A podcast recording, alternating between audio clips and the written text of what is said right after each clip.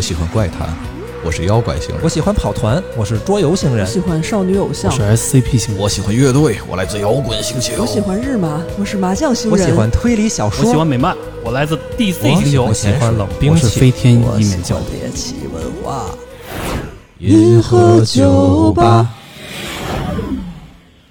Hello，大家好，大家好，欢迎来到这一期的银河酒吧。我是白鬼，我是 Levin。我是再次出现的咖喱，都没吃 饭。看白鬼录音不管饭， 不是不是那个，咱们看标题啊，咱们这是一期恐怖的这么一个题材，所以所以是这么一个开场啊。好吧，呃，是为什么呢？是因为中元节啊，不对，已经过了，过很久了 啊。中元节过了，然后呃，莱文今天来了啊，嗯，好多听友其实都特别想莱文，没有，我也没空几期，好像 莱文也特别想大家，所以莱文就对今天吧，就赌上自己这个尊严啊， 为什么 赌上自己爷堵爷上我的爷爷的名字啊名字，对我一猜就想说这个，选了一个算是他老本行的一个话好题。嘛？ 对，作为一个这个什么站啊，知名的恐怖哎的什么都市传说 UP 主啊，因为好像是这样，我觉得这几年的这个什么国产恐怖游戏好像越来越多了，嗯，有点出圈的那种感觉了。反正最近对，啊三天有两头老有那种推送，啊，对，我推送是那个可能是他们有钱做推送了，终于啊。对 最近恐怖游戏，对中式恐怖游戏是挺 多的。对，就就哎，就中式恐怖这个概念，好像最近也好多人在讲，在吵吵起来了，这种感觉啊，就热度也挺高的。 是，嗯，而且最近有这么一个游戏吧，国产的恐怖游戏叫《指甲一四》，哎，哎，知道知道，对，出了。我其实都没想到这个系列已经出到四代了，感觉是是是，嗯，啊、毕竟我不是他们的这个用户嘛，一下到四了，感觉那一种感觉是呃，二零二一年的一月份出的啊，这么近啊，啊，然后它是半年一做。好家伙，可以。疯狂爆肝，哎 对，当时我知道它是半年一做的时候，我也觉得很惊这个产能不错啊啊！啊 而且他在半年一座的之中还插了另外一座 啊，哎就是对它有哦外第五传那种对，有一是吧个有有有啊有一个类似外传的东西，对哎，莱文，你嗯你是特喜欢这个系列是吧？啊，对我从一才开始特别喜欢。这这个指甲衣这个系列，它是什么时候火起来的呀？你觉得？我个人感受上，大概在三的时候，我觉得就大家好啊像都就一下都知道了， 嗯它它其实不是最早的火的那个恐怖游戏，但是好像最它是发展的还不错的那个是吧？对，啊我觉得可能跟他的，待会儿咱们具体说，跟他的题材什么的好多都有 关系。行我觉得行行，行，嗯哎，那那你觉得这这个游戏怎么样？就从系列纵观这个系列我个人还挺喜欢的，因为怎么说呢，我觉得他找到了一个特别好的切入点。啊，是是现在能说吗？我觉得现在可以说啊，就是嗯就是他找到了一个特别好的切入点是什么呢？就是啊呃，恐怖游戏当然本身就会火嘛，这个，嗯，然后解谜为，什 么这个就哎，恐怖游戏不本来大家就就是那叫什么？克苏鲁说过，人类最原始的情感其实是恐惧都，哎， 对对对对，好，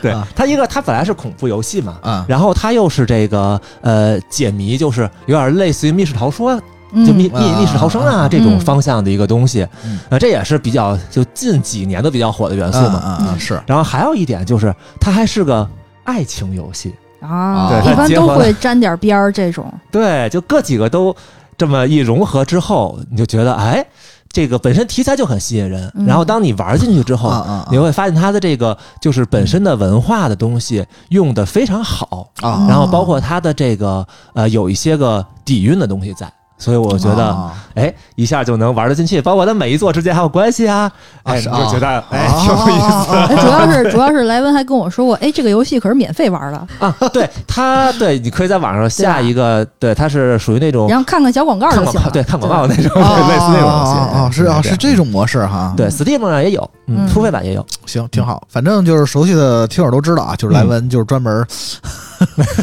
就他也是半个，你算半个游戏 UP 主吧，我对吧？就越来越少了，现在已另半个可能就是现在在讲故事，经讲故事越讲来一些越多都。市传说呀、恐怖故事啊、克苏鲁啊什么来之类的民俗文 化呀。那正好吧，今天咱们就顺着这个点啊嗯哎，聊聊这些乱七八糟的东西吧，比如嗯像什么哎怎么能说乱七八 糟呢？ 就是从那个呃鬼呃指甲衣啊嗯，然后可能聊起，咱慢慢包括聊到什么背后的一些啊故事来，我们想和对大家分享一下对对啊。对，主要也是呃对，然后包括就相关的一些中式恐怖的这些东西吧。嗯嗯，对，可能嗯我觉得就是还是中国人会吓中国人啊。哎对，好 是。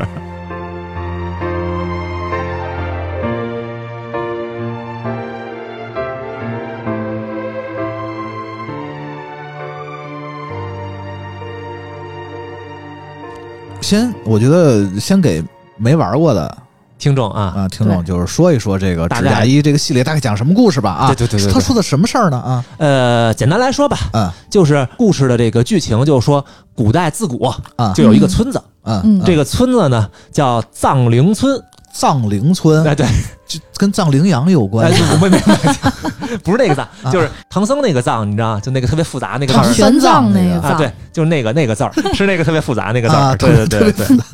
嗯，对这这这很重要吗？那也这很很重要，后边啊儿到时候再说啊，行没关系行没关系行。 这个就说这个村子呀，啊，他们自古这个村子里边的人就信一个爱拜一个邪神火啊，就是哦就整个他们村子都是一个邪教那种感觉，你知道吗？中国历史上就是真实的有有这个邪神吗？那可能没有，那那那就是个外神 呀。哎哎嚯， 呃啊也可以吧，就突然客气来。嗯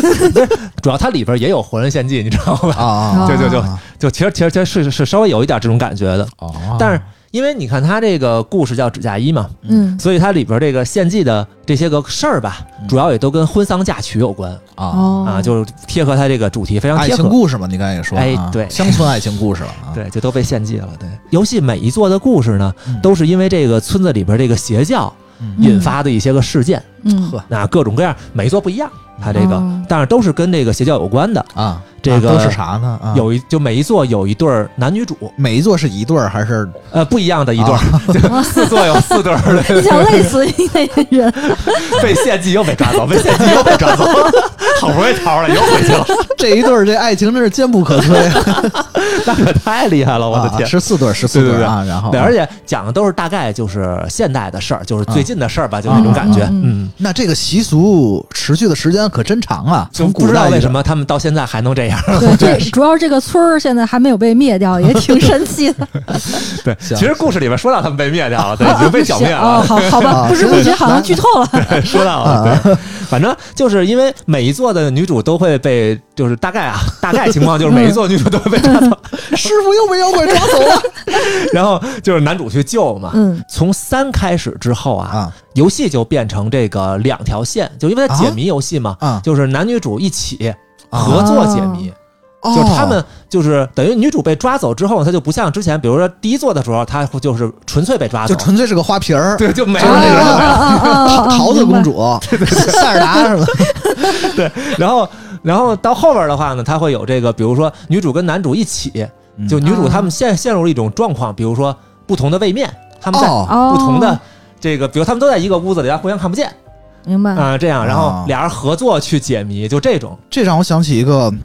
小时候特别经典的一个 FC 游戏，叫什么呢？就是一边嗯爱的小 屋，你想不说是爱的小屋，不是爱的小屋，爱的小屋那是一屁股救救救他女朋友，那是你说前面 的，哦是后吧？面那个让我想起来是那个一边一个小企鹅，一个公的，一个母的，哦，那不也叫爱哦我知道的那小哎，不对，不不不 叫什么来着不不忘了， 这个不重要，这个不重不重要，要咱回来回来啊，啊，反正就是因为还有女主自救的情况下，比如二的情况下就是女主自救、嗯哦啊，都不一样，每一座它是不一样不的，错不错不错，嗯哎这还有一个发展进化等于啊，反正都是对，反正最后他们就是破除迷信，不是破除邪教， 不或者迷信没毛病也。是也是是， 走到了一起，对，就大概是这样。嗯而且其实挺有意思的一点就是他们在剧本上经常会写这个男女主互相打情骂俏啊，嗯而且就关缓缓解一下气氛嘛。对，关系也非常现代，就不是嗯嗯那种、嗯嗯嗯就很死板那种，关系还很现代的那种。然后包括他们在每一座，其实他们有特点，每一座在最后的时候啊，嗯会给这个前一作的结局啊着吧一下，啊就是前一作可能是个就偶尔会有 B 义啊，这个算就算大家剧透意吧。难平嘛，相当于对对对对对，然后后边会给他着吧回来，嗯哎，哦大家都挺好的这样的啊，让大家开心一下。所以说，反正呃，剧就情就编剧还比较仁慈啊，对对对对对嗯，反正细节的话，剧情咱们待会儿后边可能会说到，因为就不剧透，咱们就不在这儿剧透特别细节的。啊，大这后概的边 再剧透吧。哎，后边咱们再剧透，大概的剧情就是这样的。行行行对，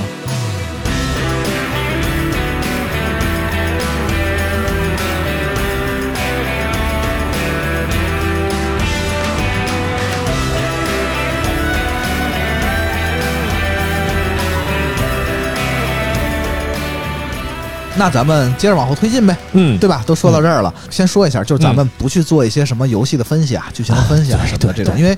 呃网网上太多了啊。太多我看了好多，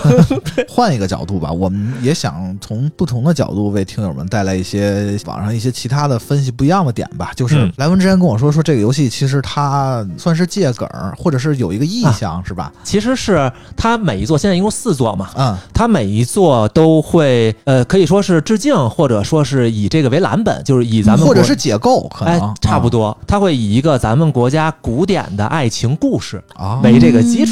来设计这个游戏嗯啊，的剧情啊或者怎么样。可能还比较经典，甚至哎，相当经典，就每一个都是都是其实挺经典西的。门庆、武大郎，哎哎， 不是不是不是啊！你接着说，接着说，再往不打后断出可能可能会涉及到， 咱们后边会有啊。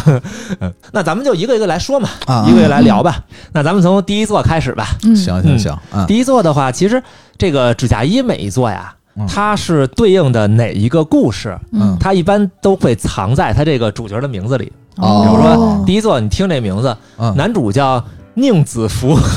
这个姓儿就很少见。对，啊， 对那女主啊呢？女主叫聂莫奇，啊 嘿，你看这个两个姓儿让人想起，嗯， 嗯是吧杨僧 楼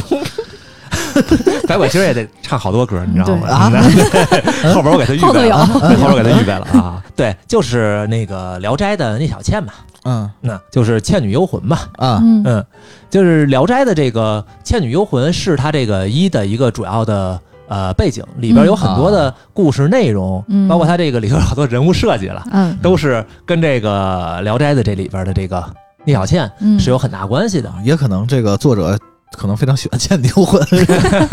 但是后边还有别的呢，它不光是这个。嗯啊，嗯，是大概说说这个，呃，就是《聊斋》的聂小倩讲了一个什么事儿吧？这事儿，应该大家都知道啊。对大家应该有过一个模糊的那印倒象也吧，是，嗯不过嘛，既然讲故事嘛，对吧？ 第一个就不要跳过去了。行行行，行来吧行来吧，大概行咱们大概说说啊。嗯啊啊，就首先说这个男主叫宁采臣嘛，嗯啊，这个对应这个人，就是说他是一个特别的品行很端正啊，嗯是一个很刚烈的一个一个就 圆满对对刚烈啊对对，《聊斋》里边是这么说的啦。啊，然后就有一天他去这个地方叫二龙金路医院金华啊。 啊，对，有火火腿，腿那火个腿，地对对方对对，对他去金华去运对火腿是，对，其实他是去赶考的了，他只是路过金华而已。嗯然后呢，他就晚上就住在了一个庙里边，嗯就是晚上嘛，就是那会儿一在住在庙里边，好像都会遇鬼那种那种感嗯主觉。要是比较穷，然后跟他一块儿住呢，认认认识了一个姓燕的，也是一个嗯书生。嗯那俩人就都在南屋，就俩人分屋就住下了。啊嗯，然后晚上的时候呢，鬼就来了，嗯就是正常流程嘛，鬼就来找这个宁采臣来了。这个姑娘就说说的，反正大概就你刚才是。说的是鬼，怎么就这个姑娘了？呃，姑这姑娘是个嗯鬼女嘛，鬼嘛就长得女鬼 嘛，对， 鬼嘛，肯定是个姑娘，你知道吗嗯？她不是姑娘，她不会晚上来找你，你知道吗？如果如果是男鬼，就另外一个故事对了。对对对对对行对。行行，然后姑娘就说了，说的这个月夜不寐，愿修宴好，这是原文说的啊，就嗯就是大晚上睡不着，跟你开心一下， 这意思你知道吗？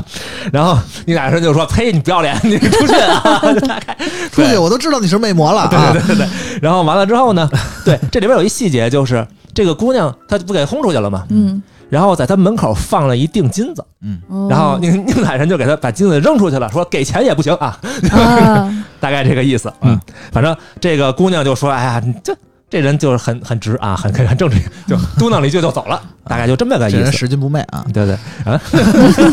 过了两天，嗯接连着隔壁有别的这个房的人嗯就死了，哦，啊，就是这这这明白吗？就是让这个女的给这吸女着鬼精给气弄了，死了。嗯对，但是实际上呢，这个第三天的时候呢，这个聂小倩，实际上这女鬼就是聂小倩嘛，就又来找这个宁采臣又，放钱来了。不是，他就说觉得你是一个很正直的人啊 嗯嗯，嗯刚烈的汉子。然后， 觉得你是个 gay 吧？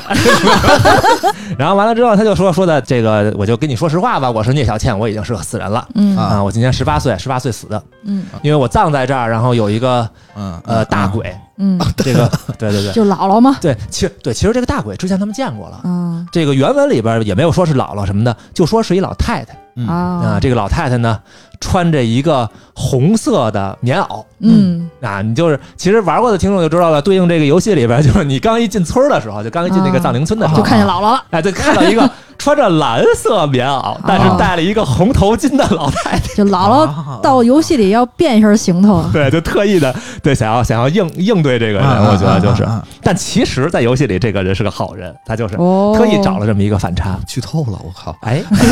好像是的。来，继继对续对啊， 然后呢，聂采臣肯定很害怕嘛，对吧？对，是是，反正我很正直，但是对吧，对啊我也得死，啊，对啊，怎么办呢？然后这个聂小倩就跟他说：“说你隔壁那个燕大哥找他去，你跟哦他睡， 没问你题。这话有问题，你你这话有问 题，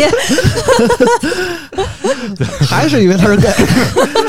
难怪不难怪不符合我这个。哎呀，嗯 然后那那说说说那为什么呢？对吧？就嗯就聂小倩就跟他说说的那大哥很厉害啊，嗯我们都不敢惹他，就反正嗯行吧，就去吧。然后第二天他就跟那个姓燕的说说的，哥们儿，我今晚上能跟你睡睡啊，是对吧？对啊，就把这事儿说了吧，然后完了之后就说的可以吧，然后你就到时候躲着吧。嗯然后晚上他就知道这个这个姓燕的这人叫燕赤霞呀，这电、嗯电影里好像也有啊。有对有有对有对有对，这个原文里说他是个书生啊，他也是要去赶考还是怎么着的，嗯反正是个书生啊啊啊，然后就很厉害，他是个呃会用剑，然后遇见书对生，对对对，这就 这包里头有把剑，然后就说说的今天晚上反正嗯我就能把他们给打退，大概就嗯这个意思。然后晚上呢，他等于就救了这个宁采臣。嗯啊然后宁采臣呢也是，呃，觉得就是相当于聂小倩给通风报信儿嘛，然后他才嗯活下来了，然后就按照他最开始跟聂小倩的约定，嗯，把聂小倩的骨头刨出来。背着就回家了啊！这个啊，这个描述就很奇怪，但是事儿是这么个事儿啊。啊啊然啊！后他家要把要把要要把他从这个大鬼这儿救走嘛嗯，嗯啊！然后据说这个按照原文里说的话呢，他把这个呃聂小倩的骨头呢埋到了他书房的外边儿， 俩人天天就这么对着啊，对着骨头，啊， 对，就对着他那个坟儿，你知道吗？我也不知道为什么啊。拿完之后，聂小倩就说：“说我很感激你，嗯我想就是报答你啊对，报答你，就是跟你结婚。就那会儿说的，就这种故事里不都是这样吗？嗯嗯我报答你，跟你结婚。嗯但是宁采臣呢，其实有一媳妇儿，嗯呃，已经病了很久了。啊，嗯然后呢，包括他有一母亲，包括他跟他母亲也把这事儿说了。嗯，就他母亲肯定就得问问你，你要娶一鬼吗？你嗯对，你想好了吗？ 嗯嗯嗯啊，然后哥，对吧？他这母亲是这么问啊，对吧？然后完了之后呢，对宁采臣说，对对，确实也很奇怪哈。然后他妈说还是不太行，你就算了吧。嗯，然后他等于就把这个聂小倩就拒绝了嘛。嗯是啊就这咱们个先对，法律上也很难支持这 事儿哎，嗯 就是那会儿可 以。啊。行，然后聂小倩说：“那我得报答你，这样吧，我当你妹 妹这啊。然后呢，这这样的话，那那我也能伺候你，伺候你母亲吧，相当于报答你们家啊这样啊，明白了一个情况。然后就留下了。嗯留下完了之后呢，对吧？聂小倩鬼嘛，嗯就没有那么多事儿了。然 后说晚上晚上还是来找他了。嗯聂采臣就说：“这个不可以啊，嗯你你嗯你是我 妹妹， 这个这个这个不能就不能骨科啊。”嗯嗯嗯就过了很很多年，过了三五年了，啊，好像他们村里的人就都知道他这是是个鬼这件事儿了，你知道吗？嗯 啊，也不知道出谁去了，谁传 出来的？也不知道谁说的，你知道吧？就反正大概是这样，但是大家都认可，就是说这三五年他已经跟人没有什么区别了，啊，是个好鬼啊就大概这么个感觉。然后对他们家也很不错，而且呢，后来呢，这个在可能没过几年，他这个媳妇儿也确实去世了，你看人这个媳妇儿去世了，也然后成呢鬼了。呃，那那不知道， 那人家可能是正常去 世，不至于嗯啊啊啊！对对对啊然后他们可能就上家里商量商量啊，就还是把聂小倩娶进来吧。当时也说了这么一件事儿，嗯，就是这也是这个原文里说，就是说，呃，宁采臣的母亲就问聂小倩，说的有一个问题啊，就是咱们可以就是联姻，家里可以结婚，嗯但是呢，你是鬼呀，对啊这，个对啊香火怎么办呢？ 对啊这个对吧？然后聂小倩说这事儿是这样的，就是鬼是不能你们怀孕吗？啊，不不不，聂小信当时说的是你们家有多少个孩子呀？啊这是天定的。啊啊宁采臣这一生要有三个孩子，你娶不娶我，娶谁都是三个孩子，跑不了。这不科学呀！啊，这这这个就是他当时就当事人古代人会有这样的一种想是啊法，是啊对，是啊嗯就命定的这么一种东西嘛。他们就结婚了，然后这个聂小倩呢给宁采臣生了一个孩子还真生啊，啊，然后之后呢，这个宁采臣娶了一个妾又，嗯，然后呢，他们俩又分别给他生了一个孩子，这样最后应他这个说的三个孩子，啊，半人半鬼呗，整个这个啊、反正他这个孩子可可可能将来就很厉害吧。对对对，啊，将来可能就能捉妖治对，就泥巴种那种感觉。啊 嚯！反正刚才那个老老太太，你看在游戏里边，她就化用了这么一个人物嘛。啊，欢迎的那嗯对对 对，欢迎，的对。然后像燕赤霞的话呢，她他在里边其实也有啊游戏里，也有是吧？对呃，游戏里边出了一个老道，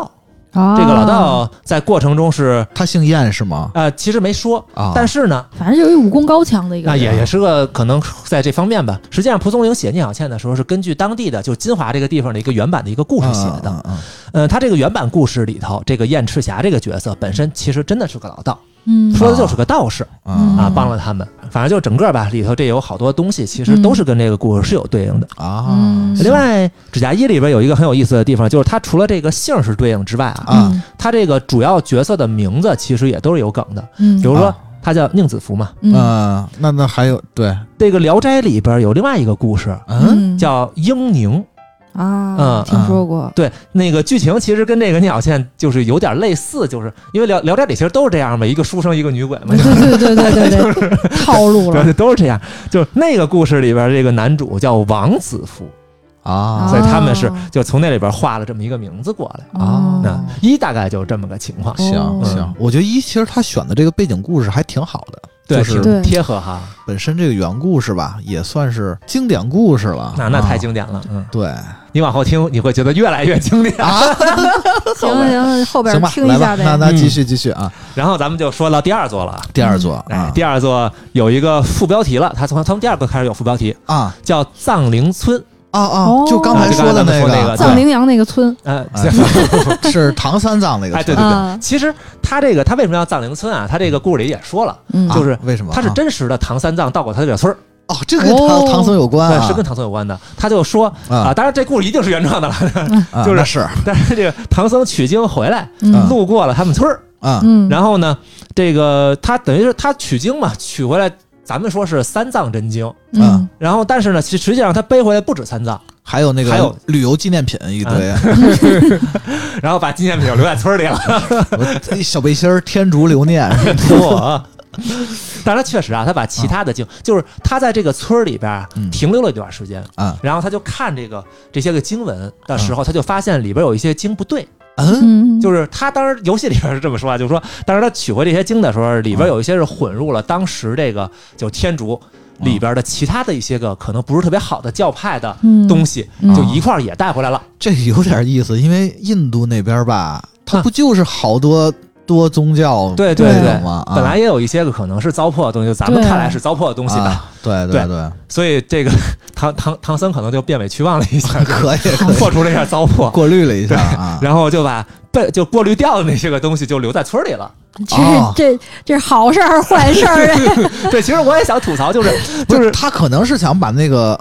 不要的扔掉，是吧对啊或者呀，按理说扔掉比较他，其实说的是什么呢？他委托村长把这个不要的经书烧掉。那心够啊大的这个，对，结果对我也觉得很奇怪。然后村村长就没烧，就给留下啊，了，对，村长以为再怎么着这也是名人呀，我靠，对啊， 也是名著，是吧？对， 不烧太可惜。对呀、这唐三藏作为一个当时的那个网红，但当时的名 人，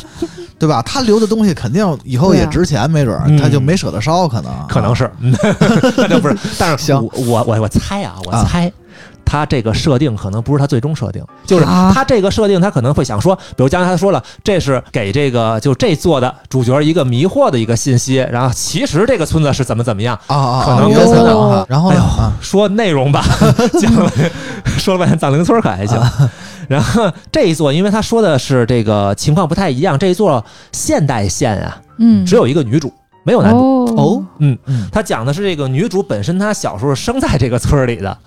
然后呢，出去呢上了大学，哦上了，学，全家都搬出去了。嗯啊结果呢，这段时间他一直做噩梦，做一些奇怪的梦。他为了解解解释这个情况，啊，然后就又回到了这个村里，啊，结果回来就让人给关起来了。嘿，因为他他，你想他是个密室逃生游戏，啊， 然后被关起来啊，然后关起来为什么呢？要把他给献祭嚯，啊哦，就是咱们前面说那个嘛，就是活人献祭的问题。嗯嗯，结果他最后是跑出来了，讲这么一个故事。嗯然后这个故事的爱情故事在放在哪儿了呢？啊，放 放在了两个民国的人。这跟他有什么关系哎呢？对啊，这个民国里边这个女主呢，啊，是这个咱们玩家操纵女主的前世。哦，所以南方呢，所以爱情故事呢，说的是这个，那男方叫梁少平，哦，女方叫哦祝小红。又开始 了疯狂暗示，哦哎呦明白了吧？ 对对对对对，所以其实这次我觉得真的就这个故事咱们就别讲了，对 梁祝这就梁别祝讲，就算了，我梁祝觉就得别讲了啊。对对对对对，反正这个基本上的套路也都是这嗯样的，就是这个男扮女装当然是没有啊，这里边对对，但是因为是民国的故事嘛，所以嗯啊讲的这个祝小红呢，当时是一个歌女，啊啊梁少平呢就是唱戏的是一个武生，啊嗯啊，村子呢当时是请这个梁少平来办戏。他就看见了这个祝小红，嗯俩人就相爱了。啊，然后那个祝小红呢，在外边也当歌女，但她实际上她是她的身份是要回来被献祭掉那个祭啊品啊，啊啊！他比较惨，所以最后他们俩那等于最后他真的被献祭了吗？哎，这个太剧透了，这 个我就不能说了，大啊大家可以行自吧己啊看。对，但我觉得最后可能跟化蝶有关系，是吧？呃，他其实整个的套路还是《梁祝》的套路，最后还是一个爱情悲剧。哦啊但是那我就知道了。这不不不不不不啊，但是里边有你意想不到的内容啊，它行不会让坏人如愿以偿的这么一种感觉。啊，哦啊，它会有这么一种东西带着。总而言之吧，这个呃，就是就是这梁二祝代，就是这事儿。对，啊咱咱们梁梁祝就不聊了。但是啊二里边有另外一个事儿，嗯嗯它跟上一座一样嘛。嗯这个藏灵村的男女主的名字呀，也都是有出处的啊啊嗯，啊他这个少平啊，他这个剧情里边，他当时是用戏腔第一次介绍他的名字。他说：“唱不出来我的姓梁名少平。”我也不知道他要去哪儿买东西，你是那女的呢？女的叫 Supermarket 的那那我就不知道了。 就这个名字是从哪儿来的呢？他们俩的名字呢是啊出自一部民国的电影，嗯就一九三七年上的一个电影，叫《马路天使》。嗯啊，黑白的。哎，对，其实那部片子呀，我为了哦聊这个，我还嚯我还真看了一遍我的了，妈呀！就是我只想说，它里边的男主角叫陈少平，啊，嗯女主角呢，呃，就叫小红啊。嗯又疯狂 Q 小红，哦小红啊， 今天没有来，但是里边会带着她。对对对对，嗯嗯反正就算大伙儿没有看过这个电影啊，嗯里头有两首歌，我觉得大伙儿一定会听过。嗯哟，来我啥要唱歌啥你要了。唱了吗？一首就是里边有叫《四季歌》，春季到来绿满窗，听过听过听过过吧听听过 对，一定听过。啊另外一个呢，就是《天涯歌女》，啊，知道知道知道，天涯呀海啊角啊啊啊！我就是打死也不会唱的，哎，就让你逃哦了，我真 是。我就知道你是等我的。啊 嗯发型好， 反正这个就是一九三三三七年的歌啊，这个可是，反正到今天也还大家都还在翻唱什么的，嗯包括这个游戏里边其实有一个插曲，嗯，就是那个生生不生生世世不分离的那个原型，嗯，其实就是这个天涯歌女。哦咱们仔细听，调子很像，啊，行吧，回去听就行啊了。明白玩过对的啊嗯，而且梁少平其实也说嘛，就是他说这个朱小红第一次唱这首歌的时候，他就觉得是唱给他的。嗯这个跟那个《马路天使》其实也是能对上的，就是《马路天使》他们第一次唱这歌的时候，就是那个女主行，在对着他唱。哦嗯，我都快听晕了，这一层一层的，对，反正就主因为它女里主面角会再有有，一个前世，然后再有一马路天使啊 对对对一反正层层层致敬。对，反正里面会有很多的这种东西，嗯，就是致敬很多的呃片子吧，以前老片子吧。嗯行，挺好。二大概就是这么个，嗯嗯嗯哎，然后咱们就到第三部。嗯，嗯终于到第第三三部部这个了。嗯，对，第三部这个副标题呢叫《鸳鸯寨》。鸳鸯哦，啊哎，这个名字特别像密室逃脱、鬼屋的那哎些的哎，，对，特别爱用，是不是？吧对为对对，啥我听着感觉是琼瑶的那种感觉？火？啊硬核琼瑶，你这个好像第三部特别火，开始啊是是开是开始啊 就，开始火了，我觉对得。对对对对，嗯，它比较出圈，主要一个是它后边的那个主题曲特别好，一个是它这个嗯呃化用的，它那个经典的故事里边的东西真的化用的太好了。我来讲讲看着简讲直讲讲讲啊真的啊是啊嗯它一上来这个游游戏一开始嘛，嗯一个人在绣一个鸳鸯，嗯啊，啊，啊、我吐个槽啊，嗯，这个玩过的大家一定会注意到，他已经有两只绣好的鸳鸯，他在绣那个旁边的第三只，嗯啊呃不知道为什么的，嗯 对对对，跟他这啊个游戏的内容特别相关。行吧，然后进入游戏之后，他第一句话打出来的这个字幕写的就是“但愿五湖明月在，且宁忍耐，终须还了鸳鸯债”哦这句话是从哪儿来的呢？故事这个背景的那个爱情小说嗯叫《焦红记》，哟哦这真没听过。呃，对对这个可能大家听的是不是少一点就儿？比前两呃反个正我肯没定啥文化啊会我少承一认些了，啊冷一点儿，嗯啊对确实是相对冷一点冷儿。一些这个这个我之前其实也没听过，这个我也是看了一遍、嗯这次。然后这两个主角的名字其实就很直白了，这一次又来了啊，，对他肯定是啊，就是嗯同同样的套路啊。男主叫申墨清，嗯，对应的呢是《焦红记》的男主叫申后清，就改了一个字儿。嗯嗯女主呢叫王娇彤，《嗯，焦红记》里边那个女主叫王娇娘，啊啊，哦俩人换了一个字儿。这个《焦红记》它是一个嗯就元代的一个小说，啊，其实呃，算是咱们国家比较早的一个古典的爱情悲剧之一哦啊。哦现在来说，如果要是大家有兴趣的话，可以去找找有没有越剧。越剧可嚯能这完个了，这次对听不懂了，就实在我没搜到，反 正啊， 就是没找着这个这个的，现在还没有剧种， 那得让大家找你这，我实在是没有找着。我觉得可能越剧会有，因为我看到一个类似的。嗯，那么这个《交通记》到底说了一个什么事儿呢？嗯这个咱们就可以稍微聊一聊啊。啊，对，主角叫申后清，他本名叫申纯，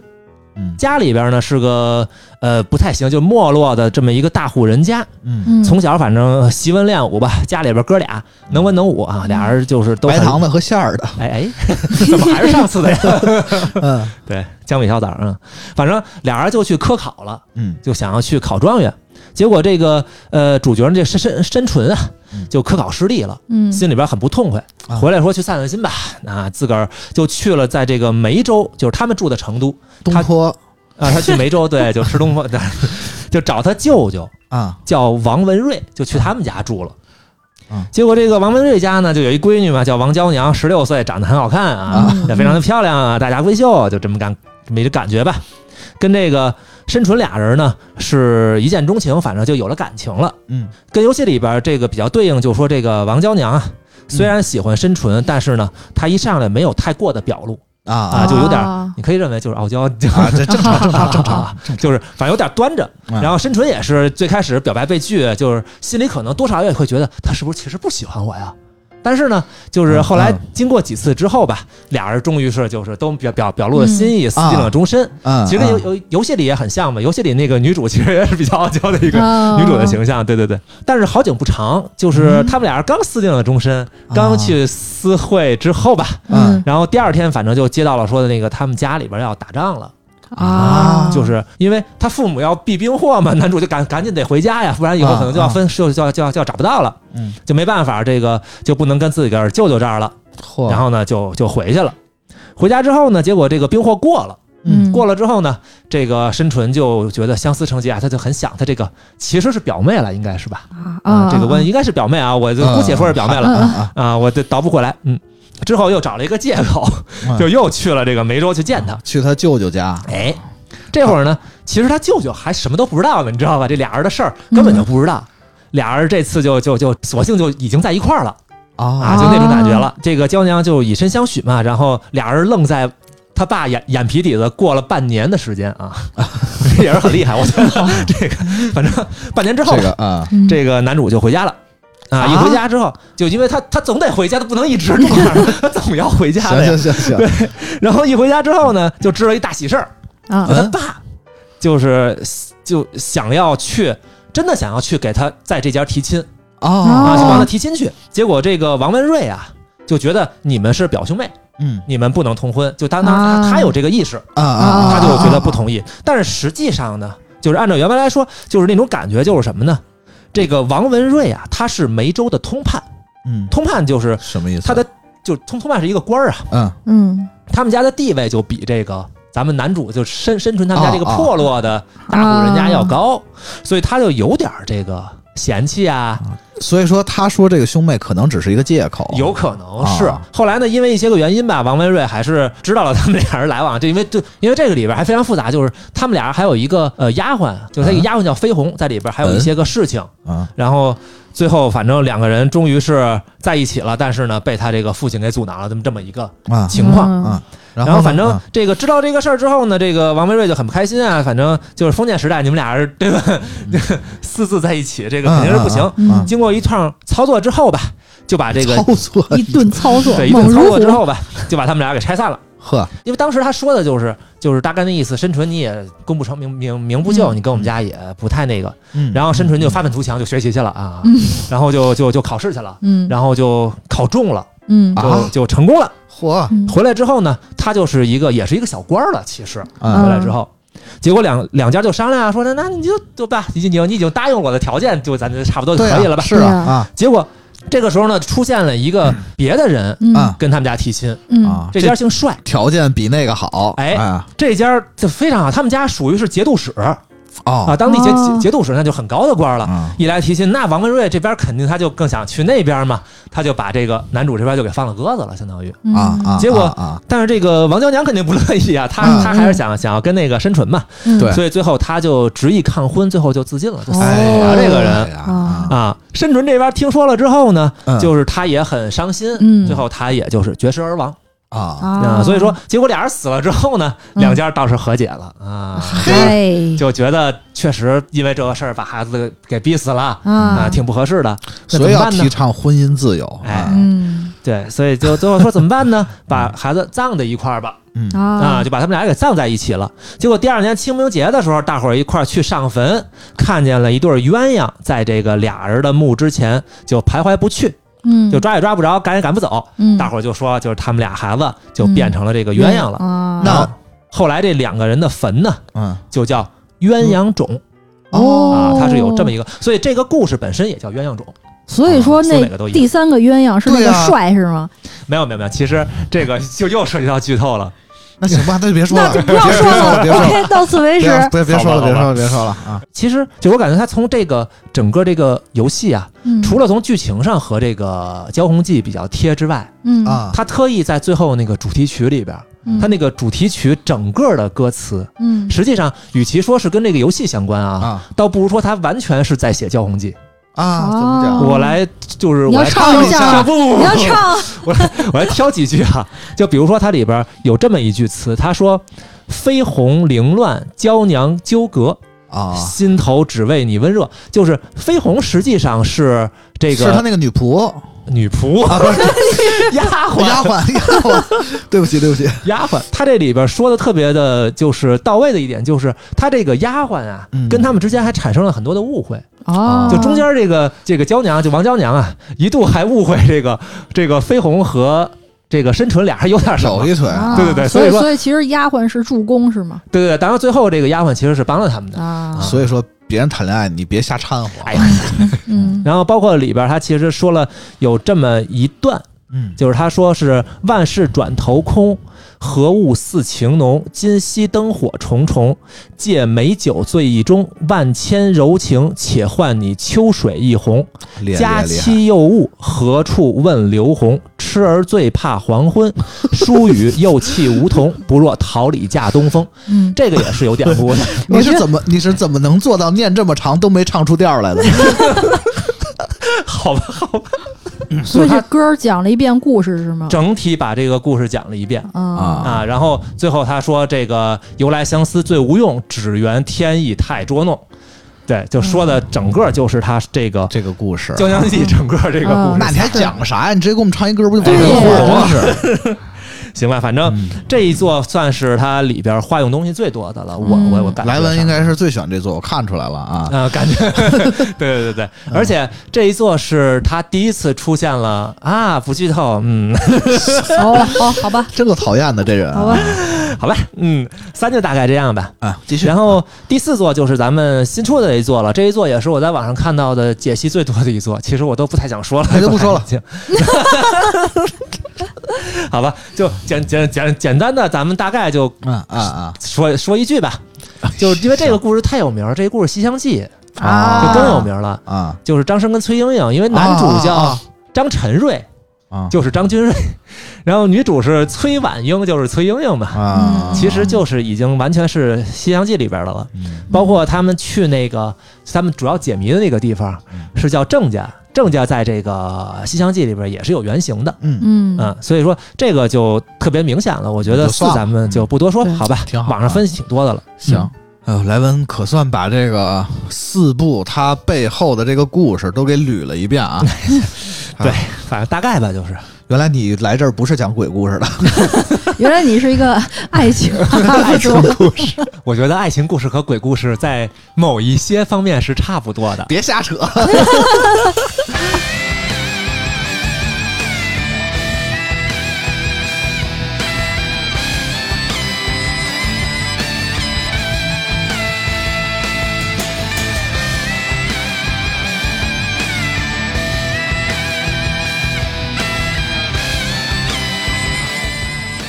行吧，哎，咱们可算把这个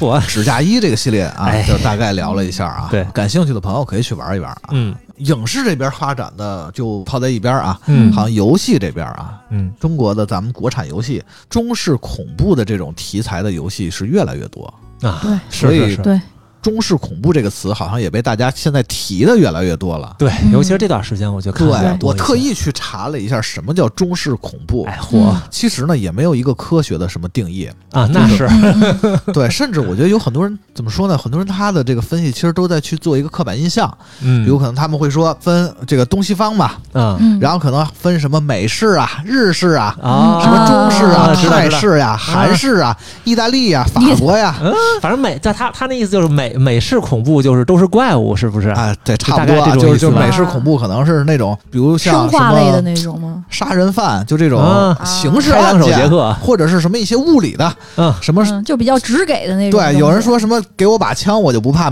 美式恐惧 了。日式的可能是那种有的说是比较扭曲，嗯啊人性的扭曲、道德的沦陷那种感觉，然后包括可能是一些恶心的东 西，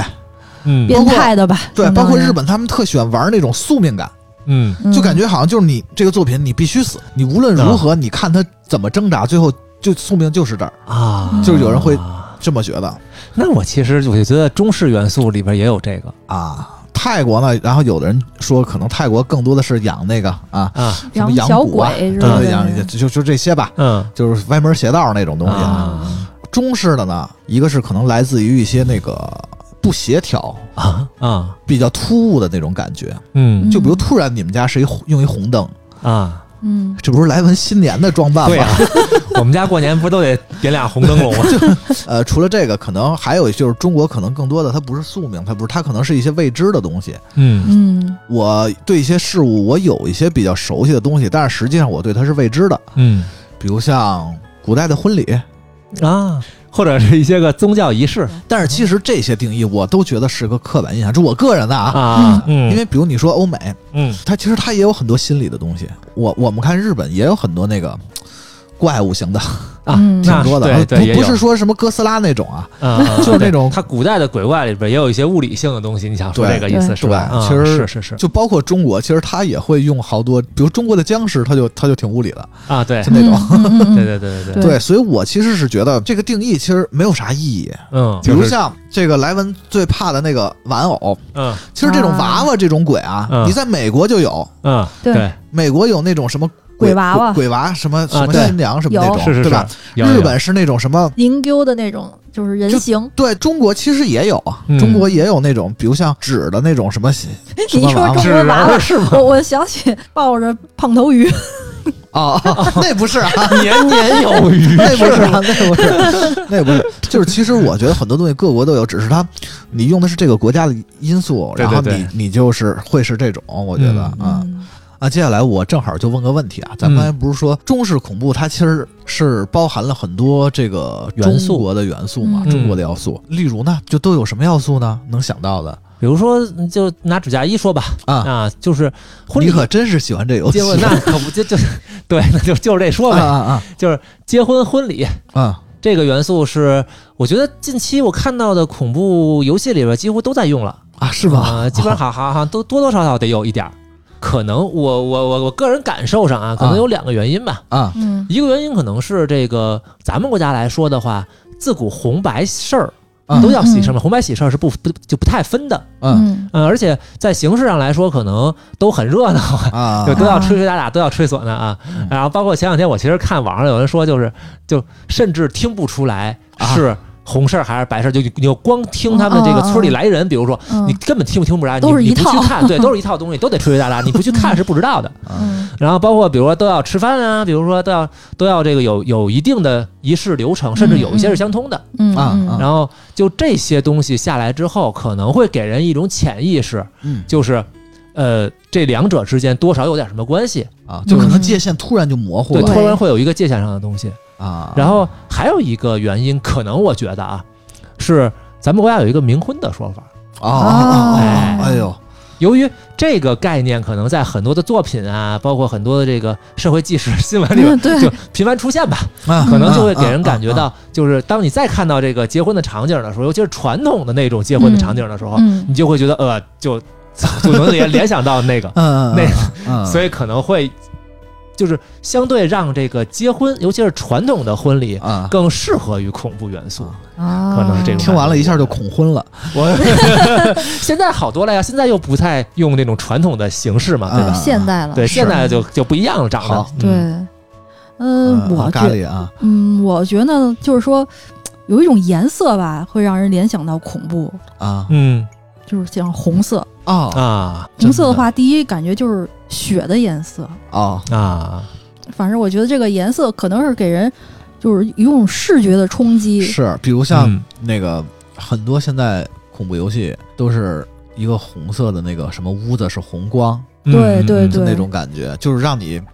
又烦躁，但是又觉得诡异，就像那种就是洗胶片的那个房子，我啊老觉得就进去的话会有一种压抑、那种难受的感觉。啊啊啊啊啊我觉得还有一个啊，就是嗯中式恐怖特别喜欢用的有时代感的小物件儿有时代感，啊，因为因为好多咱们那个恐怖游戏啊，国产恐怖游戏，嗯就比如像民国呀，啊啊或者是刚建国那会儿啊，啊，或者六七十年代刚改革开放那会儿对是啊对对吧？对对对，挺多的呀，像什么座钟、啊啊，老式的缝纫机、嗯老式的那种拨的电话、啊，搪瓷盆儿那会儿，搪瓷盆儿对洗脸盆，嗯啊，然后什么不倒翁，啊，呃可能是为了突出游戏的时代感啊，或者作品的时代感，嗯所以这种物件儿它用的会很多。这种对也是中式的，而且有的东西可能确实还挺恐怖的。啊嗯，比如说你说那个不倒翁，嗯嗯，对，不倒翁有那种娃娃型的那种，嗯还有一种是什么一个佛还是什么，你推它，它那个笑其实就挺瘆人的啊，对对对对呜呼呼呼哈哈哈哈， 对，哎，对对对对是对，那种吧啊，有印象有印象，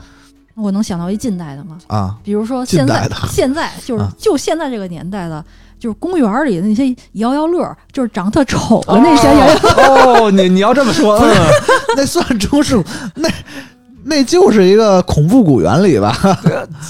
就反正放到一个比如说相对就是破败的一个地方，对啊然后有那么一个玩意儿人是家特挺吓丑人的，的摇摇乐儿在那儿。总结一下呗，就这些要素吧，嗯，能让很多人觉得中式恐怖也很恐怖。有两点吧，咱们啊就说。啊，一个就是可能咱们本身人对于一些东西的恐惧，嗯，就是本身存在的，比如说对于死亡的恐惧，那嗯比如说可能对于这个黑暗，啊，对对对啊对于对什么狭小的空间 对对对，啊，对于水下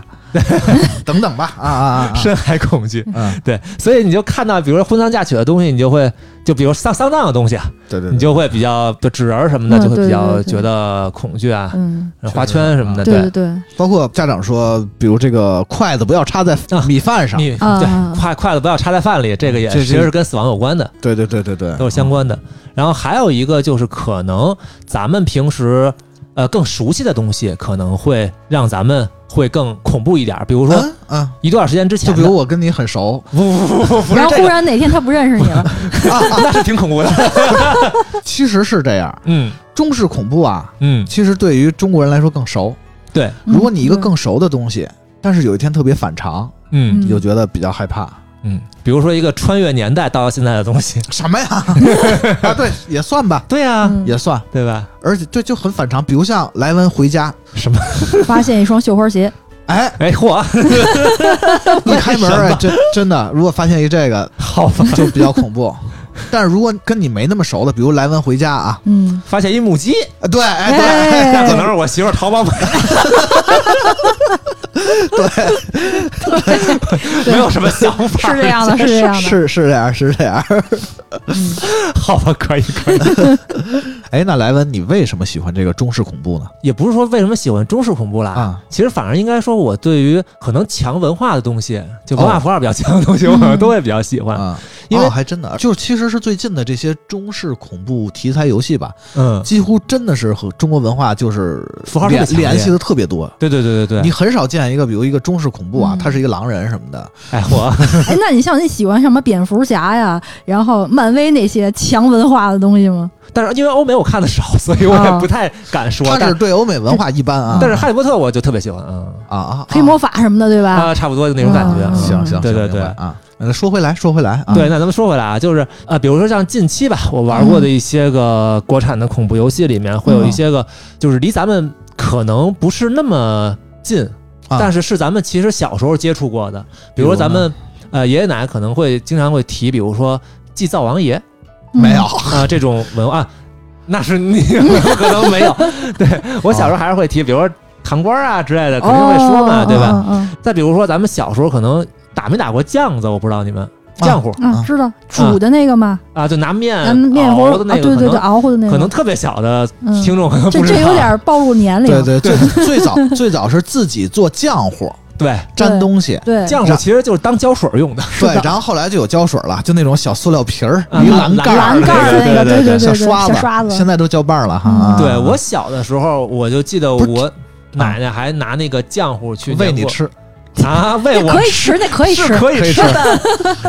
实在不怎么好吃。不是不啊是，这个跟恐怖有啥关系呢？就是我就说他在一些个游戏里边就啊会有啊就体现这些东西，啊包括他怎么用，包括一些个，包 括他对对这对，么熬，让他去粘那个鬼的嘴，粘那个鬼的脸， 就啊 就很有意思。其实嗯这种东西，如果要是在游戏里可能就是没有的话，可能大家就因为现在也不用了嘛， 就很啊快就会忘了。嗯嗯对，所以其实就是我个人而言啊，我其实在这个事儿上一直有一个观点，就是说嗯文化这个东西啊，就是我觉得什么叫文化，就是老百姓的点点滴滴的生活。嗯，就如果人文啊，就不用把它特特特别的，嗯，就是拔高。就八十年代的人家里什么样，九十年代的人家里什么样，就他们他们当时包括怎么想，嗯就是当时的这个文化的内容，嗯，包括其实我特别期待那个三伏，啊，你他说们这我就说的不这个困事儿了，你说这我就不困了，对， 三三伏是个什么游戏呢？是还没出 还没出的一个游戏，它也是一个恐怖游戏。它其实想说的就是，它这个故事讲的呀，呃，可能上世纪七八十年代那会儿，嗯咱们那个气功热、对，气功热，还有当时有一个三眼神童，啊，对，啊？三眼神童、四处找那个红色神鹰，呃，不不不不，就是以前小时候你有的那种培养小孩特异功能的那啊，种，哎我对对对我对知道对有这报道，以前嗯有过这些对啊，他就想讲的是这么一件事儿。啊这就是其实它也不是什么文化的物品的元素，它就是对当时那个年代的对人他经历过特事有情。的，对，对，我觉得这些东西就还原的真的挺好的，在这些个恐怖游戏里、哎，但是我突然有一问题啊，是嗯不是最近这国产游戏就对那个时代什么有点儿，就全是那个呀？ 过于爱了，是吧？密集了一些， 我觉得可能就是恐怖游戏在就刚刚你说的那种，就是在那个时代，它离你又近，嗯但是又没有那么近的时候，啊你又知道，但是又可能需要回忆一下的那种。隔一层的感觉对会更恐怖一些，或者我觉得可能它得慢慢发展，让它越来越卷，卷卷多了就啥题材就越来越多了，哎啊什么稀对奇对古怪对都有对了啊啊啊！对对对，也是这样的。，对，嗯，反正我真的觉得就是近几年吧，嗯国产恐怖游戏真的越来越多。嗯其实随着一些独立游戏可以上线的平台嗯嗯，比较蓬勃发展，嗯一个非常商业化的东西，嗯成本要 要求很高。嗯啊嗯，对啊做很贵， 游戏做对，着然后所以呢，恐怖题材吧，一直以来属于是嘖销量没那么好的一个类型。嗯，对，哎，生化已经不算恐怖题材 了吧？变打怪了。 对你像动动作游戏你像零，真的就是它还能出就不错，啊，是嗯可能不太好回本儿，也不是不太好回本儿吧，就是一直不是一个非常能爆卖的这么一个类型还有一个是关就是感受就是特别难安利，啊。啊，嗯，呃，如果你因要为是这接受个不人了，啊感受真的太浓了，这对对个对，感就觉，一定是不行的。对，这样的话，就导致很多恐怖游戏，其实比如像画面，其实我可能只取我画面的一些画风嗯，或者一些有特点的东西，玩法呢，可能我也很难做的新颖之类的那么复杂，那嗯那么有创新。其实是更多的可能还是把它体现在文化感啊，嗯体现在剧情啊，嗯对体现在整个画风和氛围上，在这儿儿去塑造。嗯这样呢，就非常适合独立游戏。其 实，对所以可能最近的这个恐怖游戏是是是，随着这个环境吧，越来越多。嗯其实我觉得国产现在恐怖游戏大多数不恐怖，我可以这么啊说，啊，我也我也有点这种感觉。啊，是 吗？这是可以说的吗？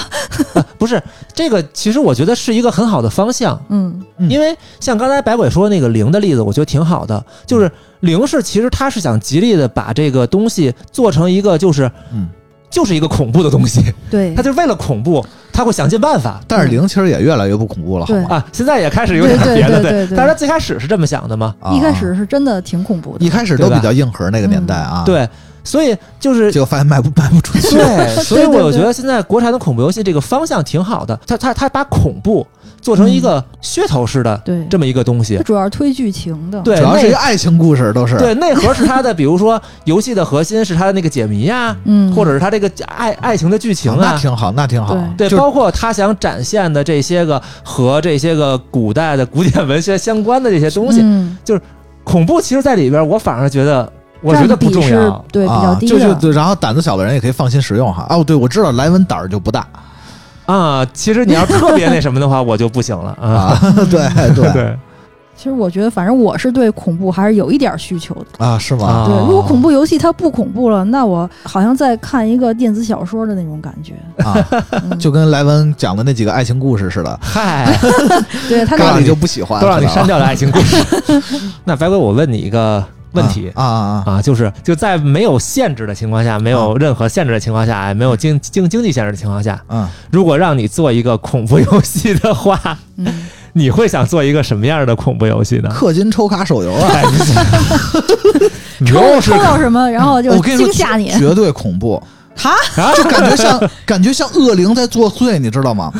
你都不知道抽出来的是个啥玩意儿，可能一点用都没有。哎呀，但是你那个银行卡六百四十八就没了，然后一哎呀报警，这个你这个容易出问题。是不是 很恐 怖？没有没有没有，不会不会，我又不是独立游戏制作人。 但愿以后这这种能越做越好吧，对嗯然后题材也越来越多。那不就是感觉希望它上 未来越来越卷吗？啊，不光国产恐怖游戏吧，嗯也希望国产的恐怖影视作品可以文化类的各种那种。 对，最近不是有一个咒吗？啊嗯，当然那我没看，嗯，我对国产恐怖那个电影还停留在什么《古镜怪谈》哎嚯，有点遥远啊。山村老师，还是那会儿呢。可以，对，就嗯我小时候就看得少。好歹我看过一大烂片儿《京城八十一号》呢。 嗨，行，那咱今儿就到这儿吧。嗯，我刚才就莱文讲那个好嘛，爱情故事啊爱的情时候，故事，哦我偷偷接了一电 话，好嘛， 但是海南那边打过来的，但是就什么声音都没有是什吧么？声音都没有。哎，呀，不知道为什对，么。我目睹了，然后崴了好几次，那边没声儿。对，我们已经经历过很多在聊这些事故事的时候，对，啊，多应景啊！哎，但是好像也并不害怕，感觉。嗨，那 是